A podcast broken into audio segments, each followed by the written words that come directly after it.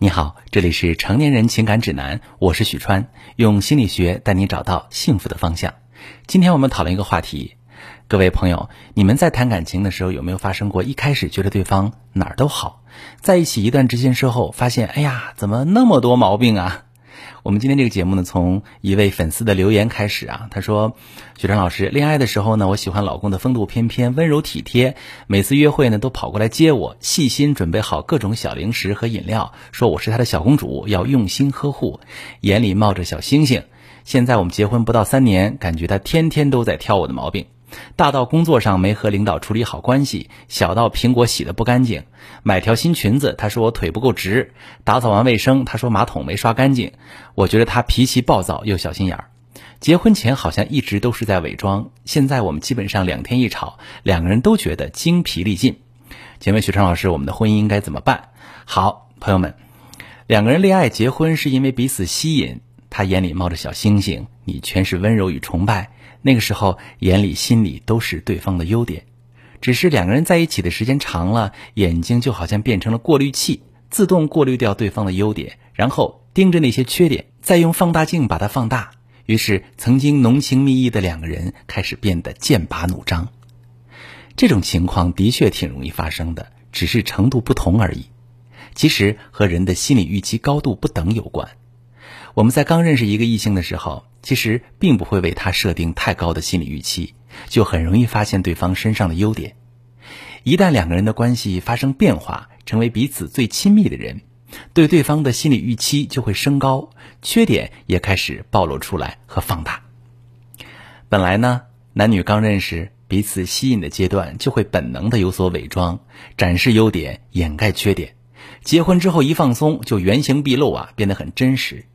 这种反差加上心理预期的变化，会让两个人的心理落差非常大，失落、失望，以至于觉得无法忍受。可是我们根本不能把一个人割裂开，对吗？只要优秀那部分，不要有缺点那部分。无论是什么原因，当我们选择一个人的时候，就代表着必须要接受他的一切。想要享受他的优点，就得包容他的缺点。谁都不可能找一个百分之百合自己心意的完美伴侣。我们能做的是如何扬长避短，激发彼此身上更多的优点和正能量，让婚姻和谐。怎么做呢？给你几点做法。第一点，可以试着清空你对这个人所有的评价，重新认识他。两个人天天吵架、精疲力尽的时候，占据大脑的全是负面的评价，比如他脾气暴躁，他就爱吹毛求疵，他结婚前就是在装。这个其实就等于给对方设定了一个不好的标签。一旦发现他做的事贴合了这个标签，就会立刻引发对他强烈的负面情绪。你可以试着像第一次见面那样去重新认识这个人，给自己布置一个作业吧，每天记录一个对方的优点，并且大声的告诉他：“嘿，我发现你还有一个优点，我以前竟然不知道。”把这个优点和自己做比较，真诚的告诉对方：“如果这件事我来做的话，一定没你做的好。你是我的榜样和骄傲。”第二个做法呢，当伴侣不断接收你的赞美和夸奖时，他的成就感倍增，会觉得自己非常有价值，处于一种满足愉悦的状态，就会更容易关注你的优点，忽略你的缺点。想想我们自己呀，开心愉悦的时候，是不是会更有耐心，更容易包容他人？这样两个人就进入良性循环，经常处于情绪很好、非常愉悦的状态，争吵自然就变少了。最后。我们可以在这种愉悦的氛围当中，以提建议的方式，委婉的邀请对方提升一下自己不足的部分。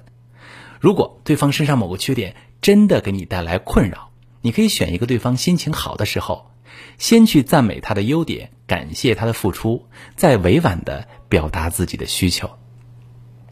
男人爱面子，你给够了面子，他会很乐意为了你的开心而付出。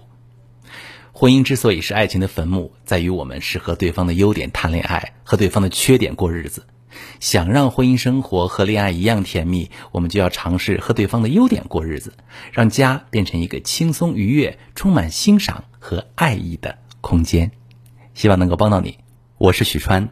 如果你正在经历感情问题、婚姻危机，可以加我的微信：幺三二六四五幺四七九零，把你的问题告诉我。我来帮你解决。